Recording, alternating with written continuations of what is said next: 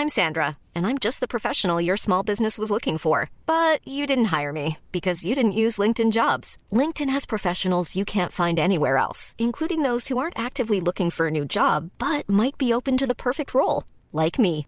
In a given month, over 70% of LinkedIn users don't visit other leading job sites. So if you're not looking on LinkedIn, you'll miss out on great candidates like Sandra. Start hiring professionals like a professional. Post your free job on linkedin.com/people today. Heraldo Podcast, un lugar para tus oídos. Noticias del Heraldo de México. De los mil mexicanos que fueron registrados en Israel para pedir ayuda, tan solo 276 han podido regresar al país gracias a dos vuelos de la Fuerza Aérea Mexicana. Aún faltan evacuar a 700 más que se encuentran varados en la ciudad de Tel Aviv y aunque la lista de espera continúa, aún no se sabe si habrá más vuelos programados.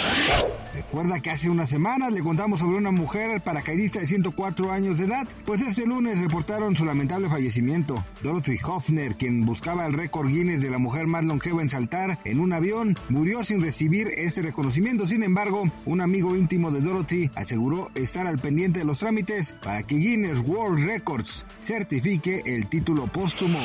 Y si son fanáticos del béisbol, no pueden perderse el enfrentamiento entre Los Ángeles Dodgers contra los Arizona Diamondbacks este miércoles 11 de octubre en punto de las 7 pm. Los Dodgers se encuentran en una posición difícil pues perdieron los dos primeros juegos de la Liga Nacional de la NBL 2023, mientras para los Diamondbacks la suerte les sonrió dejándolos 2 a 0 a favor. ¿Cree que los Dodgers pueden recuperarse? Denos sus pronósticos en los comentarios.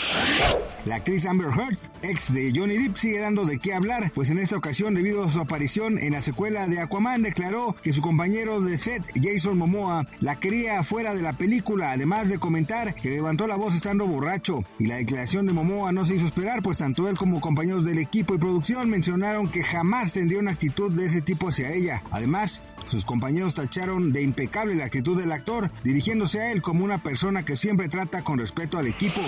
Recuerde que hoy en punto de las 11 de la mañana se llevará a cabo la transmisión en vivo de Moni Vidente. No olvide enviar sus preguntas mediante las redes sociales de TikTok y YouTube en El Heraldo de México.